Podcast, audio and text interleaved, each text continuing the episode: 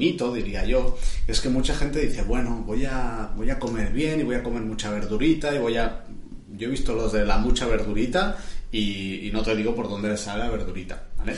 Yo he sido vegetariano durante 27 años, de los 0 a los 27, y de los 27 a los 33, y en principio para adelante, pues he empezado a comer carne y a comer pescado. Y he reducido el consumo de, de verdura. La conversación de hoy es con David. Si lleváis tiempo siguiéndome, sabéis que David acostumbraba a venir bastante al podcast. y ahora hace tiempo que no venía, así que pensé que podríamos tener una buena charla sobre esto de, de que se pasó siete días sin comer, además siendo diabético, ¿no? Ah, terminé revelando, entre comillas, en esa conversación que he empezado con la dieta carnívora. De hecho, me estoy informando un montón comprando libros, mirando también exposiciones de doctores y esas cosas. Y pronto vais a tener una, una serie de episodios al podcast sobre mi experiencia con la dieta carnívora, la ciencia y la no ciencia. Así que esto es solo el lubricante, digamos. Os va a gustar esta conversación con, con David en la que hablamos un poco de salud en general y sobre todo del ayuno y los ayunos extendidos aquí en el podcast multidisciplinar de Pau Ninja.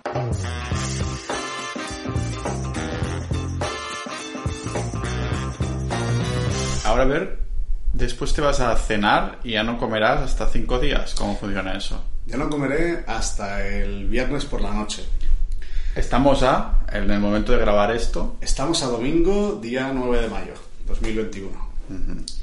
Para que se pueda verificar que realmente ahora estoy publicando los episodios mucho más a menudo y no espero dos, tres, cuatro, cinco meses como me ha pasado alguna vez.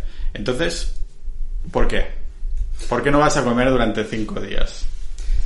Es una buena pregunta. No voy a comer porque voy a hacer ayuno.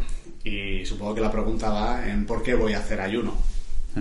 Pues eh, no tengo un motivo claro, de hecho tengo, tengo varios motivos. Uno de ellos es que me llama el, concepto de reset metabólico, es decir, de, de, hacer que mi cuerpo consuma bastantes más grasas de las que está consumiendo habitualmente y consuma menos carbohidratos.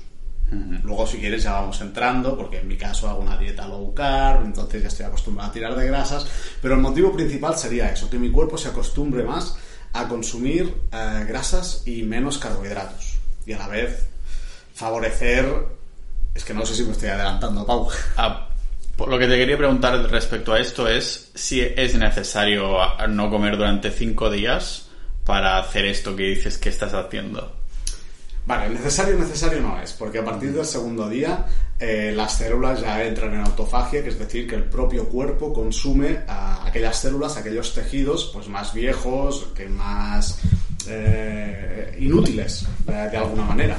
Entonces, con estar un par de días de ayuno ya es suficiente. No hace falta estarse cinco días o siete días como estuve el mes pasado. Es como un intercambio de decir, podría estar solo dos días o podría hacer otras cosas, pero voy a hacer cinco días porque ahí consigo el objetivo más rápido, aunque sufra más el no comer.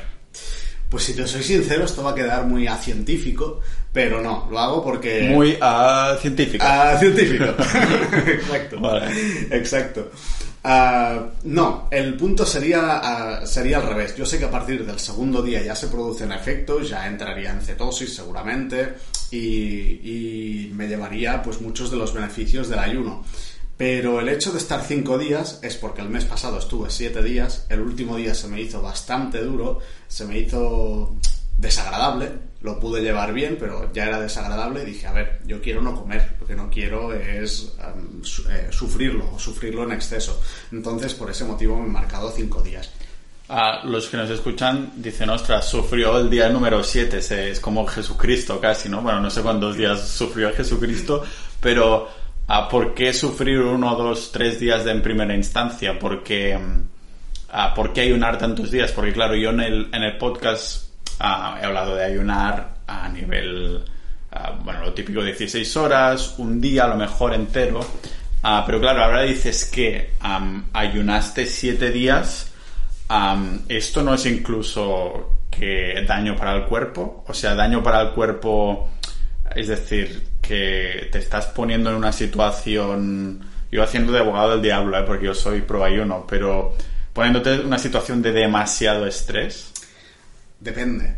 En mi caso, yo llevo una época de poco estrés, de mucho trabajo, pero de poco estrés. Estoy, estoy muy tranquilo en, en todos los aspectos, la verdad.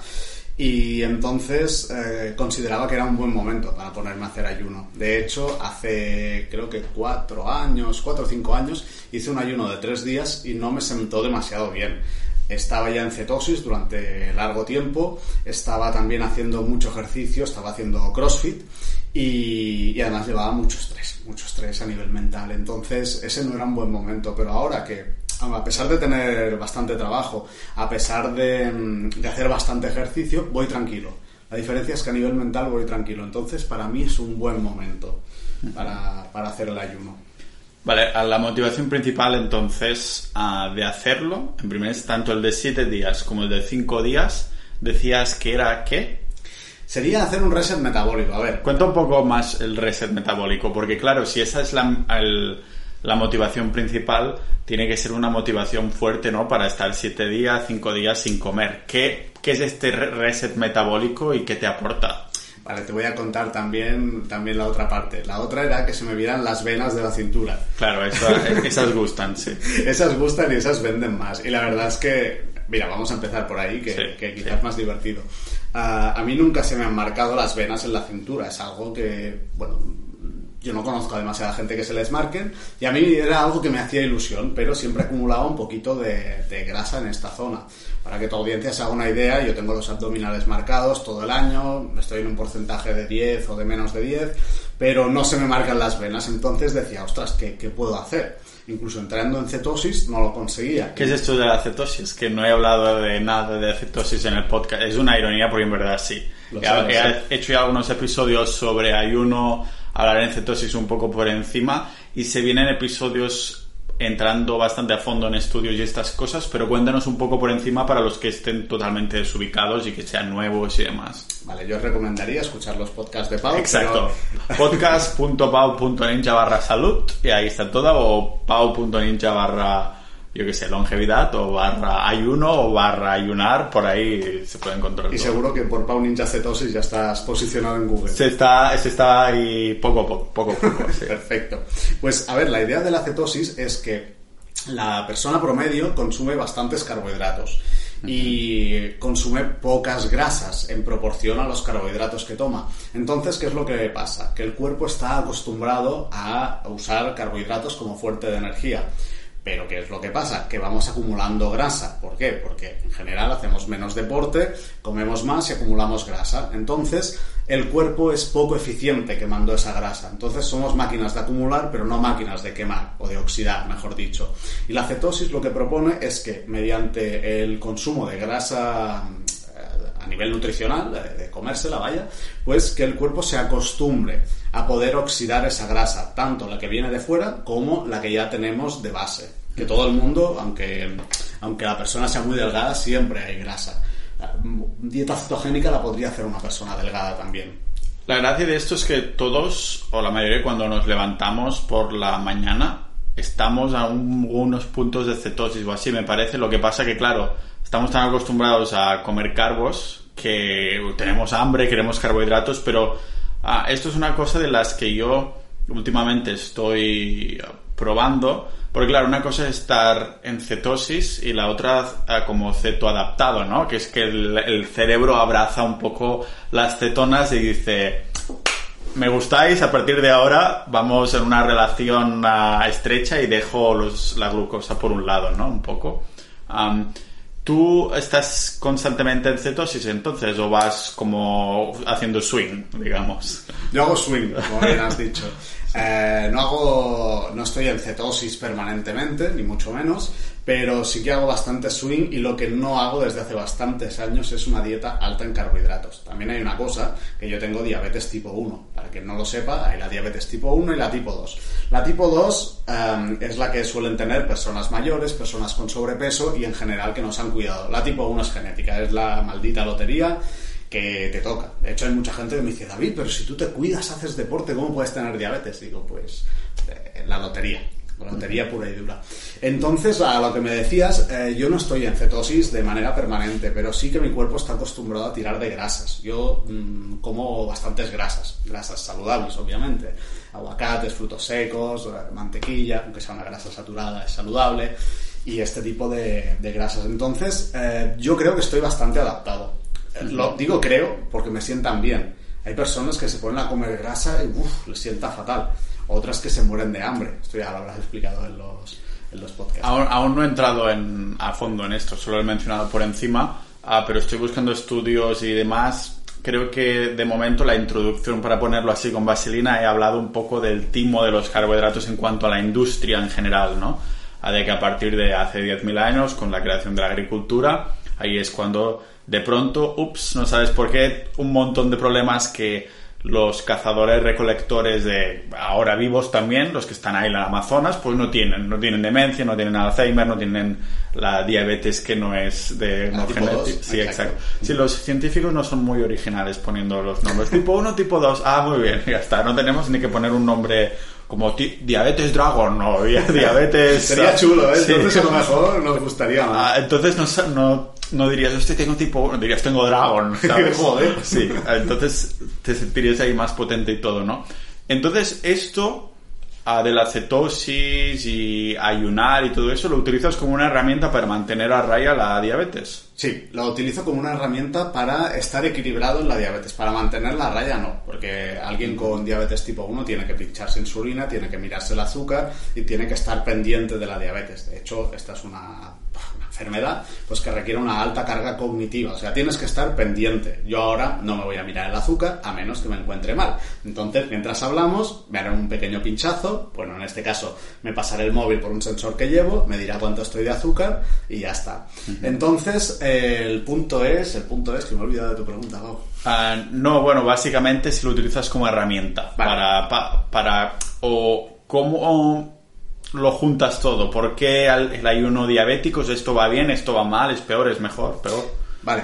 Eh, me gusta, me gusta esta pregunta. Mira, eh, yo lo uso para regular la diabetes. ¿Qué, quiere decir esto? Quiere decir que no me pegue subidones. Si eh, por mi enfermedad no puedo metabolizar los carbohidratos de manera eficiente, a mí lo que me dice el sentido común es no comas tantos carbohidratos. En cambio, el médico de cabecera hasta hace poco tiempo, me decía, no, no, tu, la mitad de tu dieta carbohidratos. Bueno, la mía, la tuya y la de fulanito, todo el mundo. Necesitamos carbohidratos.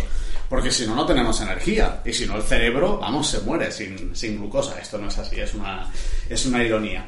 Entonces, eh, a mí ya hace bastantes años que dije, oye, pues quizá al reducir los carbohidratos me puede ir bien. Y efectivamente, en las glicadas, o sea, en, los controles que me hacía cada tres meses, en las analíticas, mejoraron mucho simplemente con el hecho de reducir los carbohidratos.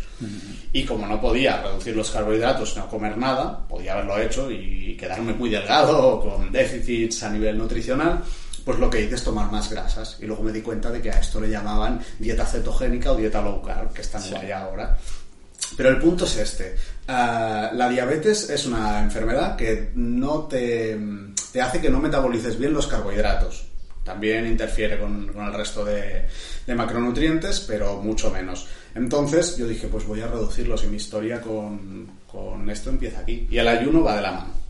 Ah, ¿Qué sucede cuando comemos carbohidratos? O sea, ¿por qué comer carbohidratos va mal para la diabetes y va mal para el resto de personas también? Vale, el carbohidrato es una fuente de energía de absorción rápida. De hecho, al cuerpo no le cuesta usar la glucosa procedente de los, de los carbohidratos, le cuesta muy poco.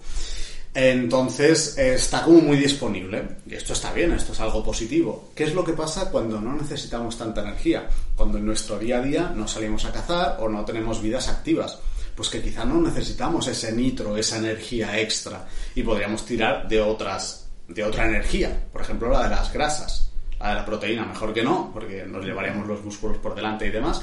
Pero las grasas sí que serían una fuente más interesante. Pero eh, como, como, has dejado de entrever, y creo que has hablado también en algún momento, a, nivel de industria nos han hecho creer que los carbohidratos son necesarios y desayunar, desayunar a media mañana, comer, vendar, cenar y resopón es básico. Y si te quieres adelgazar más. Sí, dicen que la pirámide está nutricional oficial de tantos países que no la creó, digamos, el Departamento de Salud, pero el Departamento de Agricultura, ¿no? Porque al fin y al cabo, si se basa tanto en... Um, bueno, es una industria, como estamos diciendo, ¿no? Um, y, lo que cuesta que esto cambie, porque justo si miramos los valores nutricionales que hay como en cualquier etiqueta sale, yo que sé, vitamina C, 60% del valor diario recomendado, pero esto es como en una dieta basada como un 60% en carbohidratos. y claro, hay valores que no se... Por ejemplo, la vitamina C que estaba diciendo es eso, ¿no? Que eh, compite un poco con la glucosa y en una dieta donde habría mucha menos carbohidratos, entonces no necesitas tanta vitamina C. O sea, ¿hasta qué punto estas recomendaciones oficiales se pueden hacer caso, ¿no? Totalmente. Ahora que lo dices, la glucosa, la molécula de, glucosa y de vitamina C es muy parecida. De hecho, el, glucómetro, cuando te miras el azúcar en sangre, tiende a confundirlas. Al menos modelos que había hace pocos años tendían a confundirlas y era un festival. Yo me suplementaba y me suplemento con vitamina C y los niveles de azúcar eran altísimos, pero no eran de azúcar, sino que era una mezcla de ambos. Y luego lo que tú has dicho, hay unas cantidades recomendadas, las, famosas las famosas CDE, que son cantidades recomendadas diarias. Pero yo me pregunto, ¿qué pasa con una persona que fuma? Una persona que fuma necesita mucha más vitamina C. Si encima toma mogollón de carbohidratos, esa cantidad recomendada diaria se queda cortísima. Y luego hay otra cosa, ¿en base a qué se han establecido estas cantidades? en base a los estados carenciales. Es decir, si tomamos menos de esa cantidad diaria de vitamina C, tenemos muchos números de pillar escorbuto. Entonces vamos a tomar ese mínimo, pero eso es un mínimo. Luego hay muchas otras funciones a nivel de fisiología del organismo, pues que necesita eh, más cantidad. Entonces ya se ha demostrado concretamente con la vitamina C que estamos en dosis súper, súper bajas. Y si me permites de dar un detalle así curioso, es que eh, tenemos el gen que para, para, producir vitamina C, pero lo tenemos dormido. Lo tenemos silenciado los seres humanos. Ah, sí, o sea que lo tendríamos ahí potencialmente que si no consumiéramos vitamina C se nos activaría si, si estuviera no dormido. Mm, si estuviera no dormido, sí, pero no tiene que ver con consumirla o no consumirla. Sí. Aquí esto me falta, me falta informarme más, ¿vale? Lo leí un par de veces y tampoco, tampoco tengo más, datos, pero eh, creo recordar que la historia era algo así como que eh, en algún momento había mucha disponibilidad de vitamina C y entonces el cuerpo em, dejó de necesitarla y la propia evolución, pues como funciona por, por las adaptaciones que nos va requiriendo la, la, propia historia, la propia biología, pues entonces dejó de... Eh, y era un gen silenciado, un gen dormido. Y hoy en día esto se nota. Ah, en esta evolución, ¿por qué simplemente no podríamos volvernos carbohidrato adaptados? ¿Por qué no podríamos dejar la, la cetosis de un lado y que nuestros cuerpos estuvieran adaptados a, a carbohidratos? ¿Cómo es que parece que no nos adaptamos? ¿Qué crees? Yo creo que podemos. Pero que necesitamos bastante más tiempo. Bastante más tiempo. Y eso no quieren decir 10 años, ni 100, ni 1000, ni 2000, ni 10.000. Quieren decir bastantes más años. Yo creo que el kit de la cuestión es ese. También, ahora que me, que me, has hecho esta pregunta, me, estaba riendo porque mm, me has dicho, ostras, ¿y por qué no podríamos dejar la cetosis, que ahora parece ser que no es un estado del todo natural, y volvernos eh, carboadictos de alguna manera y que nos vaya bien. Carboadictos ya lo somos, pero que nos vaya bien. Pues justamente es por este tiempo que se necesita para, ah, para que pueda haber una, una modificación a nivel profundo de todo el genoma. Y esto yo creo que va muy relacionado con lo prisas y lo ansias que somos en general para todo. Total, después, claro, miras las estadísticas y dicen que para 2050 habrá una subida de 130% de diabéticos. Y dices, eso no parece mucho como que nos vayamos adaptando. O sea, tendrías que ver como cada vez hay menos diabéticos que no necesitas suplementarte con insulina o cosas así, porque el cuerpo, el ser humano se va, pero parece que es lo contrario. A lo mejor es porque apretamos el acelerador demasiado, ¿no? Que a lo mejor si empezáramos a dar 10% de carbohidratos cada 2000 años, entonces sería una adaptación, pero claro, como uh, se, te, se te pone ahí en el cerebro que quieres más carbohidratos y todo, dices, Buah, no sé, es bastante... Exacto, y además yo creo que es un juego diabólico a nivel, a nivel evolutivo, porque ¿qué es lo que pasaba hace, no lo sé, 3.000 años? O 3.000 o 5.000 o 1.000 pues que cuando encontrábamos alimento, ostras, íbamos a atesorarlo, o a comérnoslo o a guardarlo, y tenía sentido, pero hoy en día no. ¿Y qué es lo que pasa? Que nuestro cerebro sigue haciendo eso. Sabemos que tenemos la nevera a reventar, el supermercado a reventar de comida, y que, que hay muchísima disponibilidad, pero aún así nuestro cerebro nos dice, eh, que esto es bueno, que esto hay que atesorarlo. Que es escaso, ¿no? Dame es más. escaso, exacto. Dame más que es escaso. ¿Y qué es lo que pasa? Que nos está saliendo el tiro por la culata. Lo que tú dices, en 2050 haremos la fiesta de los diabéticos. Ah, también está habiendo mucho avance en este tema y espero que para 2050 mm, la cosa esté bastante limpia. Pero, pero sí, lo, lo triste es esto. Cuéntame este sistema que estás ideando en cuanto a ser diabético que una cosa ahí rara que estás con el ordenador. Ah, lo que te comenté del páncreas artificial. Sí. Vale. Pues, ah, a ver, yo empecé a ponerme insulina que con hace ya 25 ah, no. Que para los que no lo sepan, a lo mejor no conocen ningún diabético. Bueno, las probabilidades es que sí, porque como vamos cada vez a más, Ah, pero eso de la insulina es una hormona, ¿no? Que te, te pinchas ahí en una cheringuilla y tal. cuéntalo, cuéntalo, tú un poco, cuéntalo tú un poco. Ha quedado muy de yonki, ¿eh? Que voy al parque y me pego unos picos ahí. No, el tema es el siguiente. Eh, el páncreas de un diabético no produce insulina y el páncreas de una persona sin diabetes sí. ¿Y qué hace esta hormona? Lo que hace es que cuando comemos, sobre todo carbohidratos, este páncreas segrega insulina y esta insulina lo que hace es que la glucosa que ha entrado a través de los alimentos, pues que la podamos absorber. Entonces, eh, en mi caso, por ejemplo, pues mi señor páncreas pues no trabaja, ¿vale? Eh, y entonces, y a toda la explicación, pero es igual. No trabaja. Entonces lo que tengo que hacer es cada vez que como, pinchar insulina. Y dices, bueno, pues pincho insulina cada vez que como. Ah, pero es que hay días que necesito más insulina y hay días que menos. Hay días que sé por qué. Pues porque he hecho deporte, entonces necesito menos insulina. Hay días que he dormido menos, necesito menos insulina. Pero hay días que estoy nervioso por lo que sea y necesito más insulina días que he dormido raro y necesito más insulina. Entonces, em, no, es, no es matemático. El problema es que no es matemático y mucha gente, sobre todo debutantes, gente que, que le acaban de detectar la diabetes, cree que, bueno, yo tengo este nivel, me tengo que poner tantas unidades. No, ni de coña. Esto es matemática, intuición y tiempo. Cuanto más tiempo llevas con la diabetes, mejor puedes, puedes controlarla. supongo que una de las cosas positivas, entre comillas, si hay algunas, sería estar un poco más en sintonía con tu cuerpo, ¿no? Porque tienes que entenderlo porque si no te, te va directamente en la vida, si no lo tal Cual. Tal cual, tal cual. Si no, si no estás mínimamente al loro, las, las complicaciones de la diabetes son jodidas. Son desde ceguera, desde amputaciones, desde que te peten los riñones y todo esto que he dicho. Yo conozco a gente de algunos cercanos míos que, que les ha pasado. Entonces, es una enfermedad que mal llevada puede ser muy tradicionera. Pero bien llevada, pues puedes tener una vida bastante, bastante normal. Digo bastante porque tienes que pincharte. Y esto, lo de irse pinchando, pues no es lo más normal. Lo que decíamos de, los parques y demás. Pero, pero bien llevada lo que te hace es que seas mucho más consciente y te cuides más. Yo llevo toda la vida cuidándome. Mis padres ya me inculcaron esto de cuidarme y yo ahora con 33 años pues me cuido mucho.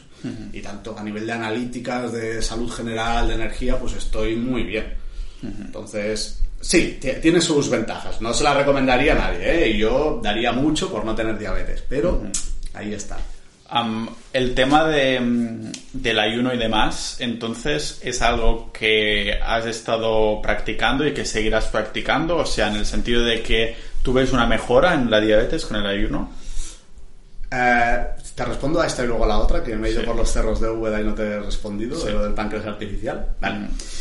Yo veo una mejora, vale. Cuando estoy haciendo el ayuno sí que veo una mejora muy muy clara. Yo necesito muchísima menos insulina de la que necesito cuando, cuando como, cuando como normal. Eso que ya he dicho que estoy en low carb.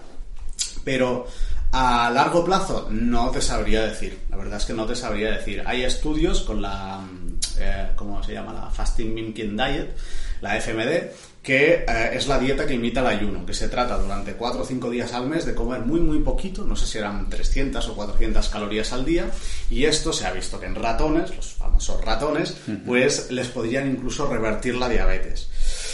No lo sé. Los estudios son durante varios meses, probado estos periodos de 4 o 5 días, durante varios meses, replicados, ya veremos. Yo mi intención es seguir haciendo un ayuno cada mes, mes y medio, porque me sienta increíble. Luego, luego si quieres comento a nivel, a nivel cognitivo cómo va esto. Pero, pero yo no he podido experimentar cambios a largo plazo. A corto plazo, sí, muchos y buenísimos. Por eso eh, eh, vuelvo a hacer ayuno, a pesar de hace un mes que, que hice el último. Y entonces van a ser mensuales y de cuántos días? Pues no lo sé, lo estaba, lo estaba barajando, pero a mí hacer 5, 6, 7 días y mensual, mes y medio, o sea, tres semanas de no comer, Ay, de- perdón, tres semanas de comer y una de, no comer, en mi caso me parece interesante. Insisto, eh, déjame decir esto, Pau, porque me parece importante. En mi caso, tengo 33 años, tengo una masa muscular decente eh, y a- de- aparte de la diabetes no tengo ningún otro problema. Lo digo porque no es, no es cuestión de que alguien diga, ay, mira, me quiero adelgazar o quiero hacer este reset metabólico que suena muy bien y está muy bien. Venga, pues voy a hacer un ayuno así al mes. No, no, no es tan, tan sencillo. Mm, Es interesante contactar con un profesional ¿eh? para esto.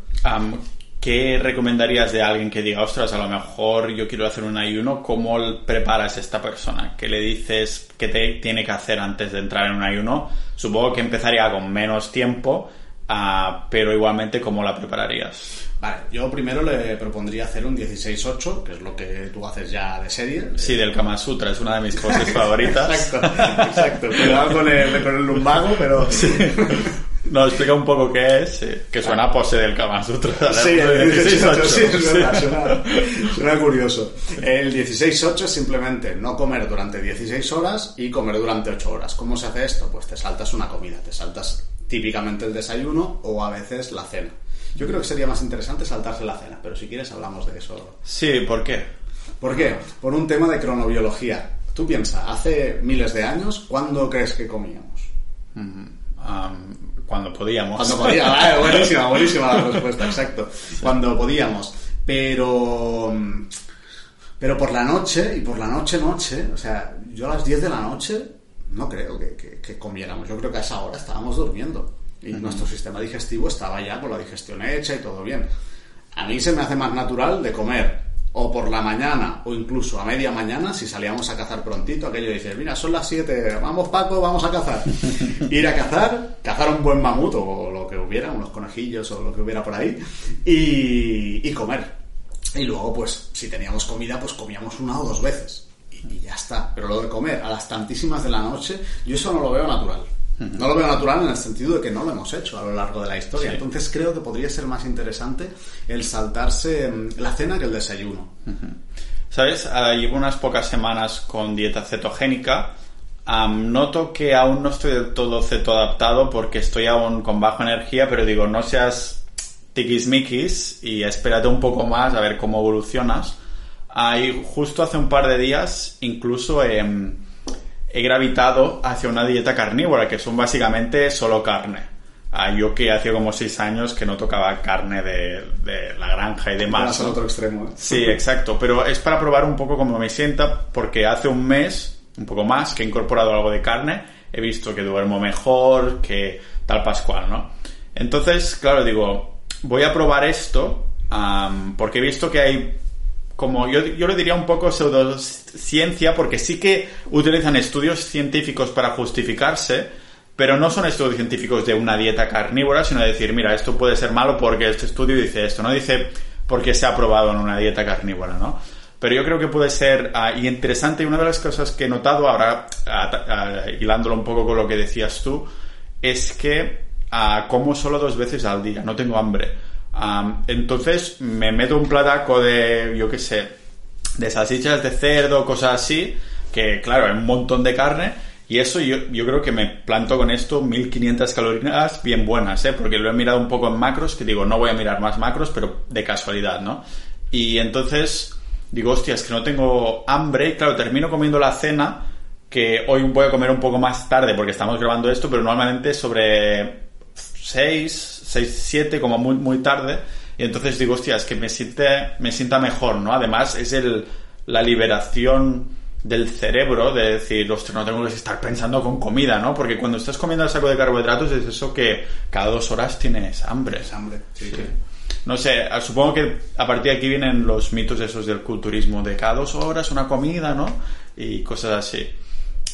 Pero Claro, estoy un poco aún de, ostras, a ver si no va a sentarme bien porque no me noto con energía. ¿Tú qué crees? Supongo que tengo que esperar más, ¿no? A ver qué. Yo creo que tienes que esperar más y luego creo que la cabeza va a ser determinante. Es decir, hay personas que se están 24 horas sin comer y dicen, uy, que me voy a morir. Y espérate que algunos acabarían muriendo de hambre, literalmente.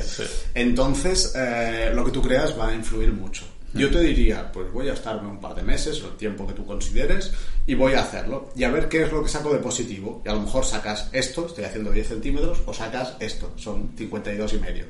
Es igual. Pero el punto es, eh, tu creencia va a modificar, la, o sea, tu expectativa va a modificar lo que va a pasar. Y lo que tú dices, hay personas que se que te adaptan muy rápido y otras que tardan más. Esto mm, depende del metabolismo de cada uno, depende de su background, de, si ha estado muy, muy tirando a carbohidratos altos durante buena parte de su vida o, no. Y te, quiero responder a lo que me has dicho antes, de qué le diría a una persona que quiere empezar con el ayuno. Además del 16-8, de la postura del Kama Sutra que decíamos, pues eh, si quiere empezar con ayunos un poquito largos, de más de un par de días, ¿vale? Primero que pruebe el de 24 horas y si ve que no hay ningún problema, entonces mm, luz verde, ¿vale? Siempre que no haya patologías y demás.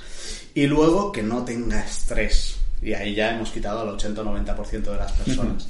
Que realmente pueda estar tranquilo, que diga, oye, estoy en un buen momento de mi vida, no estoy sufriendo, no estoy ahí que el business, la pareja, el perro, el lo que sea. No, estoy bien eso ya merece un monumento, ¿eh? Cuando dices, ostras, estoy bien. Pero que no sea un momento especialmente estresante, porque el, ayuno es estresante. Yo a lo mejor lo estoy contando aquí tranquilo y demás, pero... Estresante para el cuerpo, a nivel mental. A nivel mental, mira, a nivel mental es que tiene dos cosas. Eh, yo cuando hice ayuno esa semana, yo, para mí fueron tres, pero fueron tres no porque se me hiciera muy duro, que ya te he dicho que fue duro el último día, sino porque rendí una burrada, pero exagerado. Además del tiempo de no cocinar y no comer, que mm, ojo lluvia, es que eh, estaba en foco muchísimas más horas de las que estoy habitualmente. Entonces, a mí me rindió muchísimo. A nivel de trabajo me ventilé mogollón de cosas en, una semana, en esos siete días. Entonces, el, el cerebro, ¿qué es lo que hace? Dice, joder, que no hay comida, vamos a, vamos a buscar a ver qué es lo que hay, vamos a cazar, vamos a movernos, vamos a recolectar, vamos a robarle algo al vecino, lo que sea. ¿Y que, cómo lo cambia ahora? Pues yo como no voy a ir a robarle nada al vecino, que son muy majos, como no voy a ir a cazar porque, porque no. Porque tengo la nevera llena. Eh, sí, exacto, exacto. Y, de carne buena, carne, verdura y demás. Pues ¿qué es lo que voy a hacer? Pues trabajar. Entonces eh, puse el cerebro ahí y, el tío rindió como un, como un descosido.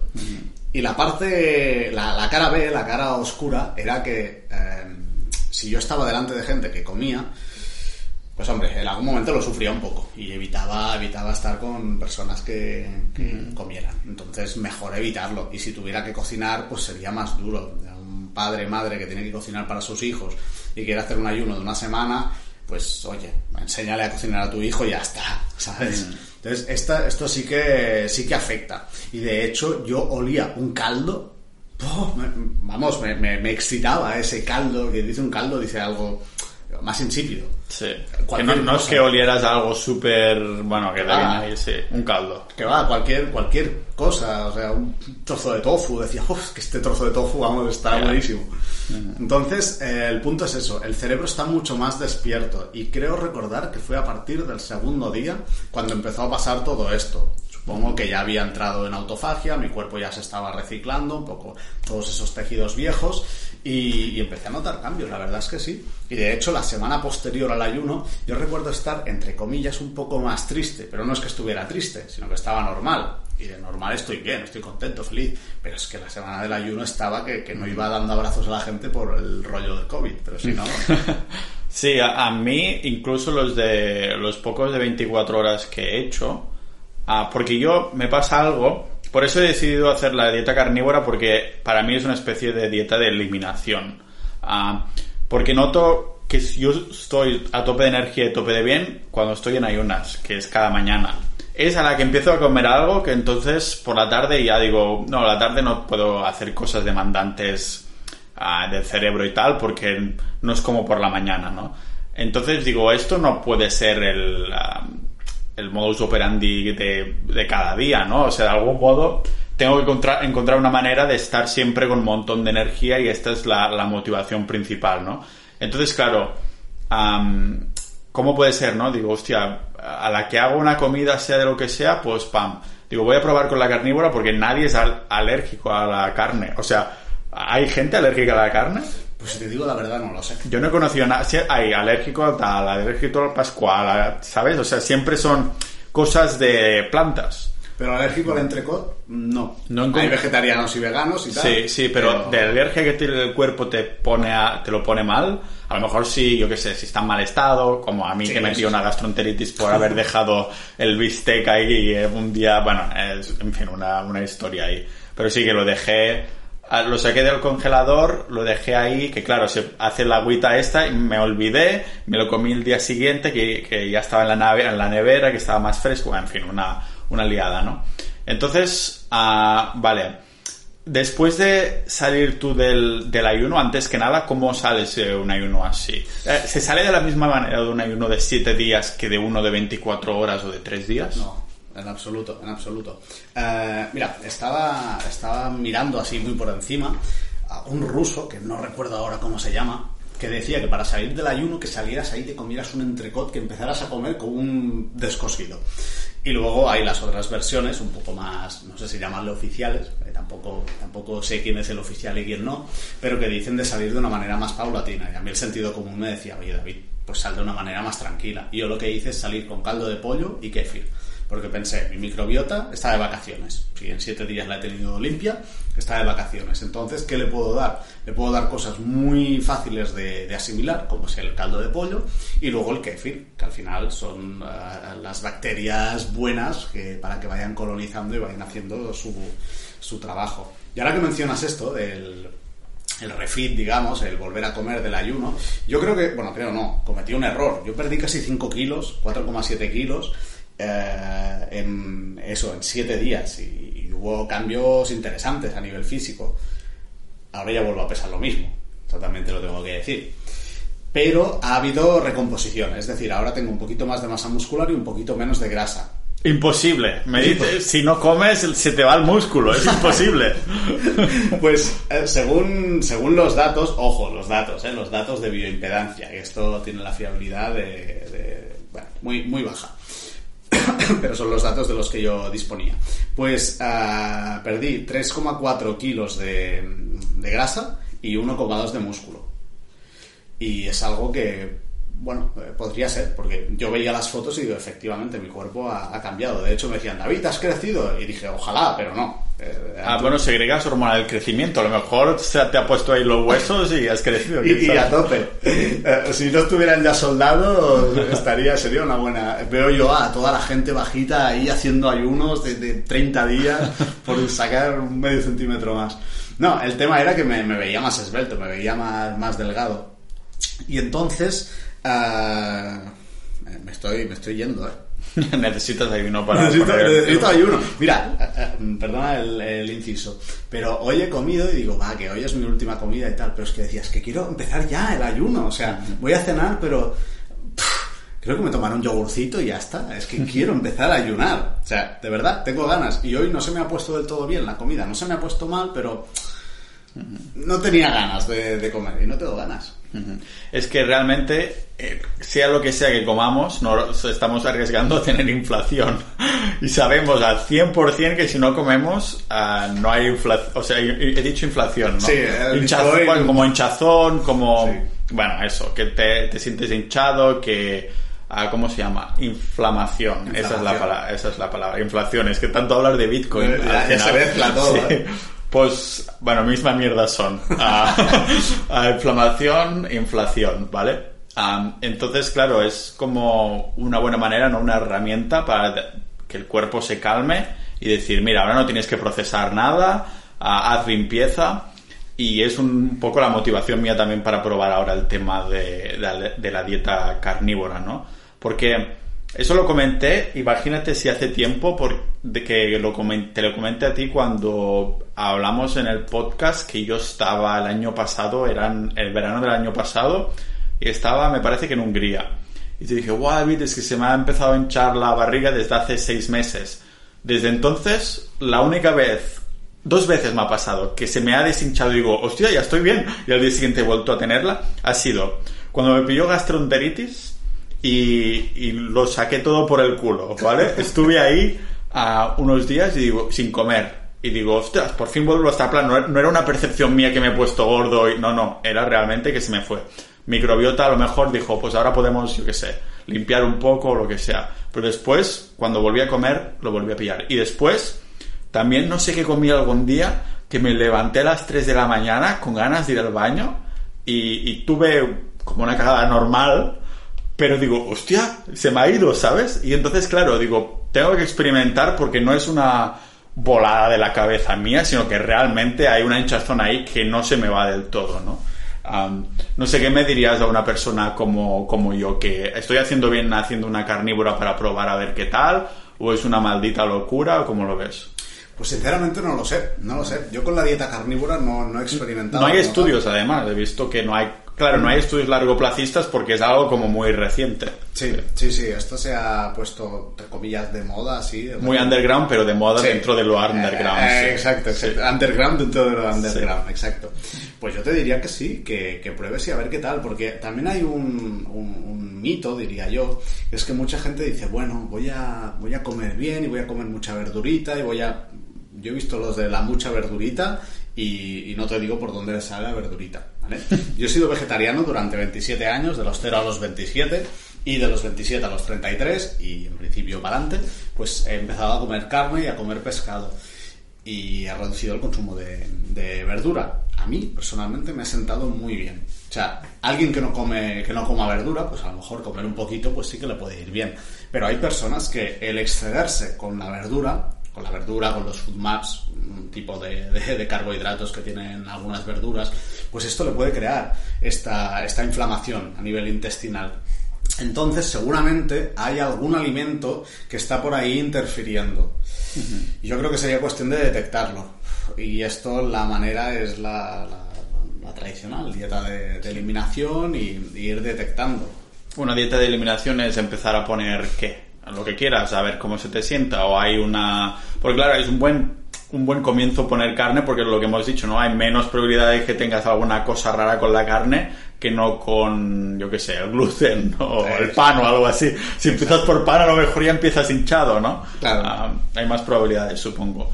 Vale, entonces, ah, en el tema del, del, ayuno habíamos dicho que, bueno, para uno largo como siete días o así, pues sales con kefir y un poco de caldo. ¿Qué pasa si es de 24 horas o 3 días? ¿Es igual o cómo lo harías? El de 3 días eh, es que depende cómo lo lleve la persona. Si para la persona ha sido un suplicio, mm, yo sí que le propondría de salir un poco más poco a poco y con calma. Pero si no, mm, yo le diría de salir bien y para de un día no hace falta hacer nada. Comes normal y ya está. Estamos hablando siempre de personas sanas, personas que no tengan ninguna patología, que no tengan la tripa ahí cargada de serie, o sea, que personas que estén bien. Si obviamente tienes siempre diarreas o, no, no, cagas, tienes estreñimiento, pues entonces quizá sí que vale la pena mirárselo un poquito más, las entradas, las salidas, y, hacer esto con un poco más de conciencia. Si no, ayunar 24 horas, madre mía, si nuestros abuelos seguro que ayunaban 24 horas. De hecho, lo último que hice la semana pasada, 24 horas, me sentía saco de energía, que podría haberlo alargado más, ya fue un tema de, no, no, va, venga, voy a cenar, que tampoco comí mucho, uh, porque el cuerpo, supongo que mm, se vuelve un poco más eficiente, ¿no? Decir, mira, ya no es la primera vez que lo hace, ya sé que tengo que pillar grasas y oxidarlas ahí, ¿no? Para utilizarlas como, como energía. El tema que has dicho de los vegetales es muy interesante, ¿no? Porque parece como que porque viene de plantas es todo sanísimo. Y creo que me lo dijiste tú algún día, ¿no? Que es la única manera que tienen de defenderse, de hacer pequeñitas... Exacto, exacto. Si no, una planta no, no, te, no te va a pegar un mordisco, a menos que no sea una planta carnívora. Pero, claro, tienen o que envenenarte o que, que producir sustancias que no sean atractivas para sus depredadores. Entonces es normal que plantas, cereales y demás pues tengan ah, antinutrientes, tengan sus mecanismos de defensa y que nosotros los tenemos que neutralizar de alguna manera, porque si no, mm, bueno, nos sentarían mal como mínimo, o moriríamos. De hecho, los venenos no son nada químico ahí inventado. Bueno, habrá venenos que sí, pero hay muchos que son venenos naturales que son extractos de, planta, concentración de, de, esta sustancia y Igual que los medicamentos, ¿no? Que creo que casi todos vienen de, de, plantas, o sea, no es que lo creen ahí de la nada y pum, ya lo tienes ahí. Sí, la gran mayoría sí, tienen una base natural, digamos. Sí. El, el, ayuno y demás, um, tú como, como diabético, ¿es algo que también recomendarías a personas que no tienen diabetes? Sin dudarlo, uh -huh. sin dudarlo a cualquier persona sana yo le, le, sugeriría de al menos de leer sobre el tema de escuchar tus podcasts. Venga aquí a todo Vamos, buen, buen, call to action. Me ha exacto, gustado sí. exacto exacto. Además tenemos más podcasts ¿eh? al principio ten, tenemos varios por ahí. Pues eh, sí yo le recomendaría de probarlo. Y para personas que, que, quieran solo un beneficio a nivel estético también. Uh -huh. cuéntame un poco de los beneficios estéticos que has encontrado. Ah, y es necesario hacerlo de siete días o también puedes encontrar porque claro yo he visto las fotos que me mandaste y realmente se ve el resultado no y son solo siete días eso que dicen no es imposible o sea claro que vas a un entre comillas extremo pero no tan extremo si pensamos cuál es la naturaleza del ser humano no lo que pasa que claro realmente cómo ves estos beneficios estéticos lo que has lo que notaste tú Ah, porque antes has comentado que vuelves a estar el peso corporal, pero tienes una mejor recomposición corporal. Coméntanos un poco. Vale. Uh, a ver, lo que comentaba yo es que, poniendo los números sobre la mesa, es que perdí 4,7 kilos, 3,4 aprox de grasa, 1,2 aprox de, de, músculo. Y esto, como hemos dicho, pues se veía en las fotos. Entonces, uh, yo lo que vi también, eh, esto es importante, y lo hemos comentado un poquito antes, es que perdí más grasa en la zona de la cintura, que normalmente es la, son los últimos reservorios, los últimos resistentes, que dicen, ostras, me estoy quedando seco, se empieza a marcar, yo qué sé, el bíceps, el cuádriceps, pero las mollejas de, de, aquí al lado siguen ahí rebeldes, es la, la, grasa rebelde. Pues yo vi que ahí, pues iba desapareciendo bastante, y, la, y, las venillas estas que te he dicho, que no las había visto nunca, y dije, madre mía, tengo aquí unas venas que... y eh, lo que te decía, que luego he recuperado el peso, ¿vale? Incluso creo que peso 200 gramos más que hace un mes que, que, esto es insignificante, ¿eh? a lo mejor era por. Voy a decir porque no he cagado, pero sí. Uh, esto es insignificante. Pero la recomposición, efectivamente, ha sido distinta. ¿Qué es esto de la recomposición? Vale, la recomposición sería el, el, tanto por ciento que tengo de masa muscular o de grasa, pues ha cambiado. Ahora tengo un poquito menos de grasa y un poquito más de masa muscular. Uh -huh. Una recomposición corporal típicamente es esto. Es decir, vamos a hacer una alimentación y un plan de entrenamiento que sirva para, por ejemplo, para ganar masa muscular mientras estamos perdiendo un poco de grasa. Esto es el, el, los beneficios, los gains del novato, uh -huh. que ganan masa muscular, se ponen más grandes y a la vez se adelgazan de cintura. Entonces, en este sentido, yo veo el ayuno como algo como algo muy interesante uh -huh. y para personas sin, sin, ninguna patología. Y supongo que es interesante que sea algo que te tienes que forzar a no comer a cambio de un premio, no sé si me explico. O sea, uh, que realmente ahora últimamente, estos últimos años, se decía que no, que eso es esfuerzo, trabajo duro y mucha constancia y muchísima paci paciencia para ver resultados, cuando realmente um, si haces un ayuno pues puedes ver resultados, pero el... Y en inversión sería el riesgo, en el caso este sería pues pasar este sufrimiento entre comillas de hacer algo que no quieres hacer porque te gusta mucho la comida a cambio de encontrar que tienes un mejor cuerpo y demás, ¿no? Entonces, a nivel mental, ¿cómo lo pasas esto? ¿Te costó, ah, sobre todo las primeras veces que hiciste ayunos largos a nivel mental o estabas ya muy preparado? Estaba bastante preparado, pero esto quiere decir que estaba motivado, no quiere decir nada más. Si tú dices, ostras, quiero hacerlo, voy a hacerlo, sé que no me voy a morir, ni me va a pasar nada grave, porque lo tengo clarísimo, porque he leído, porque me he informado lo, lo suficiente, y yo tiré de, de motivación, de, ¡buah! Qué, ¡Qué guay que es esto! Y después veía, pues eso, que iba marcando un poquito más, que me sentía muchísimo mejor a nivel de energía. A mi nivel de energía suele ser bueno pero me sentía muy muy bien y muy productivo. Decía, madre, si es que he hecho un mogollón de trabajo, o sea, estoy multiplicando por dos mi, mi coste de, de, de hora.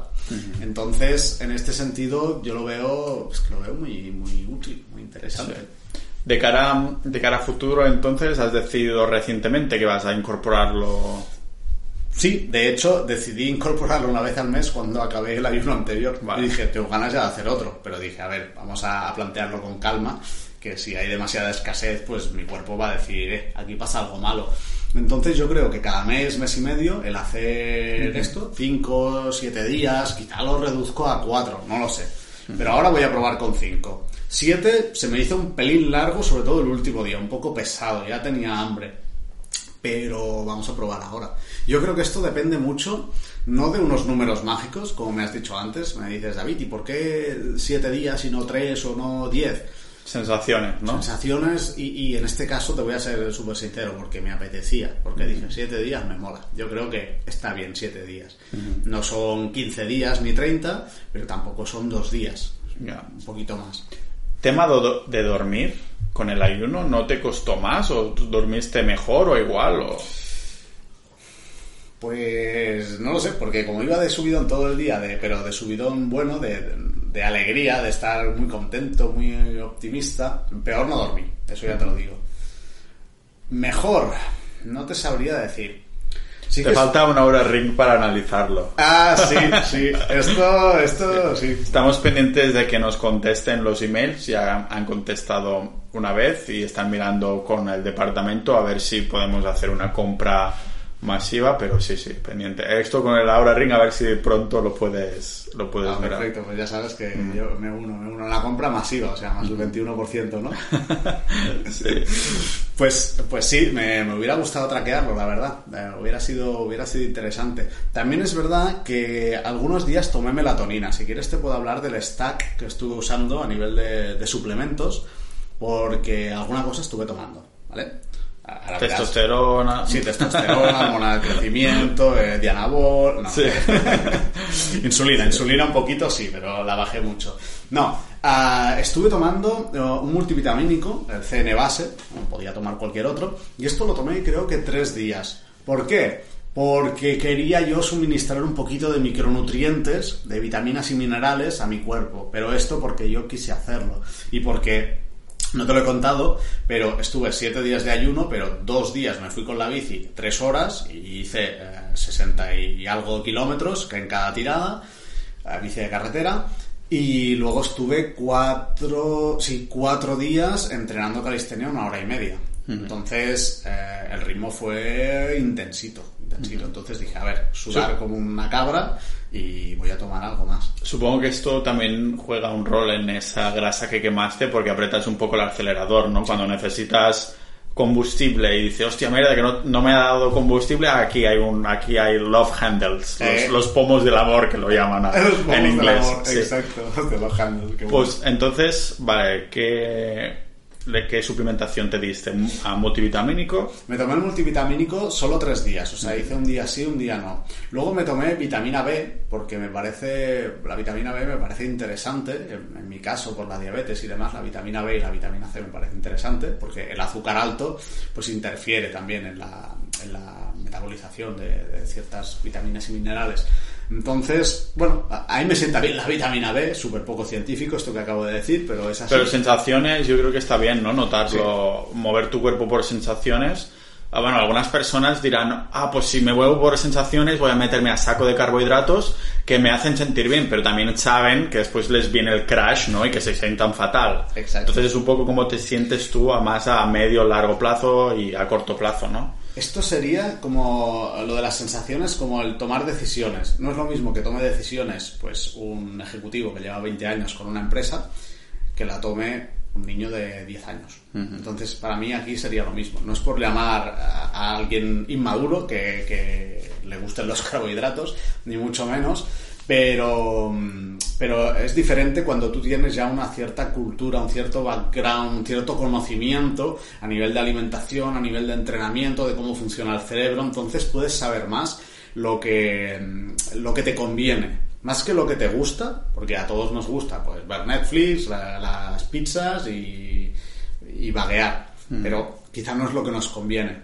En cambio, cuando tenemos ya el cuerpo y el cerebro educados, sí que podemos hacernos más caso y trabajar por sensaciones. Y más en cosas tan neutras. O sea, yo no tengo un interés personal en tomarme vitamina B. O sea, de decir, ostras, es que me. No, no, funciona así.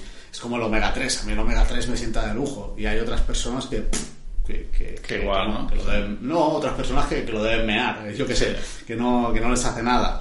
Entonces, lo que te decía, estaba tomando vitamina B, el multivitamínico y algunos días melatonina.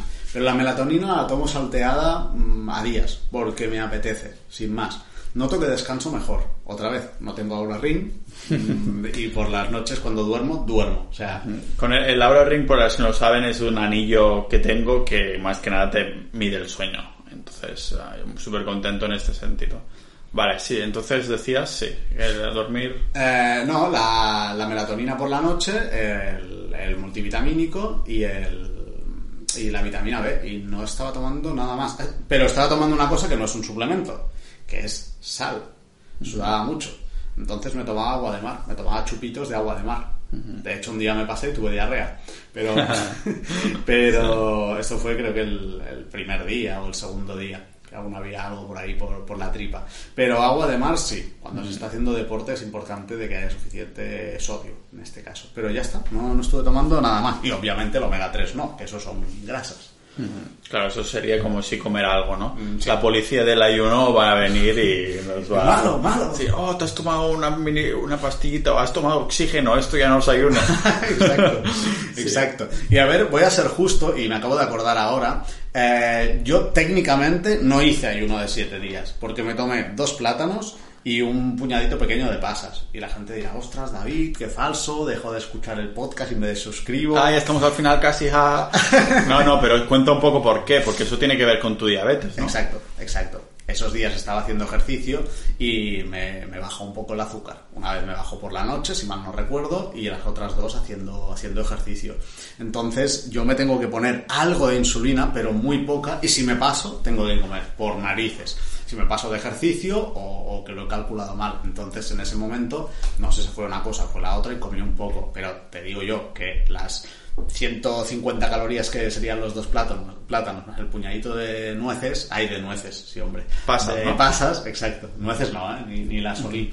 Esto que serían 200, 250 calorías como mucho en 7 días, esto no es nada. Y para alguien que toma 3.000, 3.000 y algo al día, no es absolutamente nada. O sea, eh, y además me estaba mirando las cetonas, que, que la primera vez nos las miramos juntos en Sí, el parque. ¿verdad? En el parque no puedo- La gente se pensó, supongo que nos pinchábamos heroína o algo, pero en verdad nos estábamos mirando la cantidad de cetonas en sangre. Sí. Exacto.